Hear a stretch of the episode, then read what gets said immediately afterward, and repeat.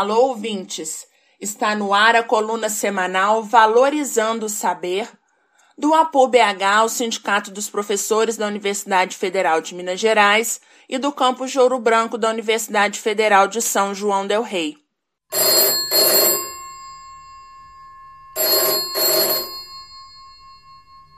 E o papo de hoje é sobre a desigualdade social e racial em meio à pandemia do novo coronavírus. Sim, nos Estados Unidos, dentre os infectados pelo vírus, vemos que o número de mortes é duas vezes maior entre negros ou imigrantes latino-americanos do que entre os brancos. No Brasil, 70% da população empobrecida é composta de negras e negros. E a situação aqui pode se mostrar ainda pior.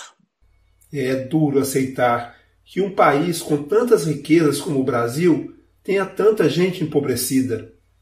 Isso é por causa do jeito como o poder e a riqueza estão concentrados nas mãos de poucos. Esse tipo de injustiça tem nome e se chama sistema capitalista.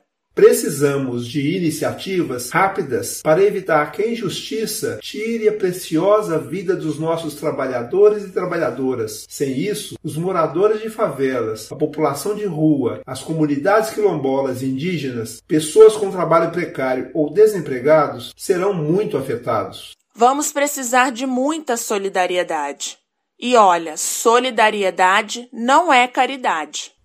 De jeito nenhum é fazer doações e ajudar os mais vulneráveis, mas também é lutar para que o Congresso Nacional, os governos federal, estadual e municipal assumam suas responsabilidades. Sim, nós precisamos lutar para que a emenda constitucional 95 seja revogada, porque é necessário fortalecer os serviços públicos, principalmente nas áreas de saúde e proteção social. Os trabalhadores e trabalhadoras estão diante de muitos inimigos. Este vírus está nos mostrando quais são eles. Quem tem chamado o novo coronavírus de gripezinha e falado que o importante é defender a economia também é inimigo do povo, ou não? Sim, porque é a falsa ideia de que não dá para defender a vida e a economia ao mesmo tempo. Quem diz isso não está defendendo a economia, ou os empregos dos trabalhadores.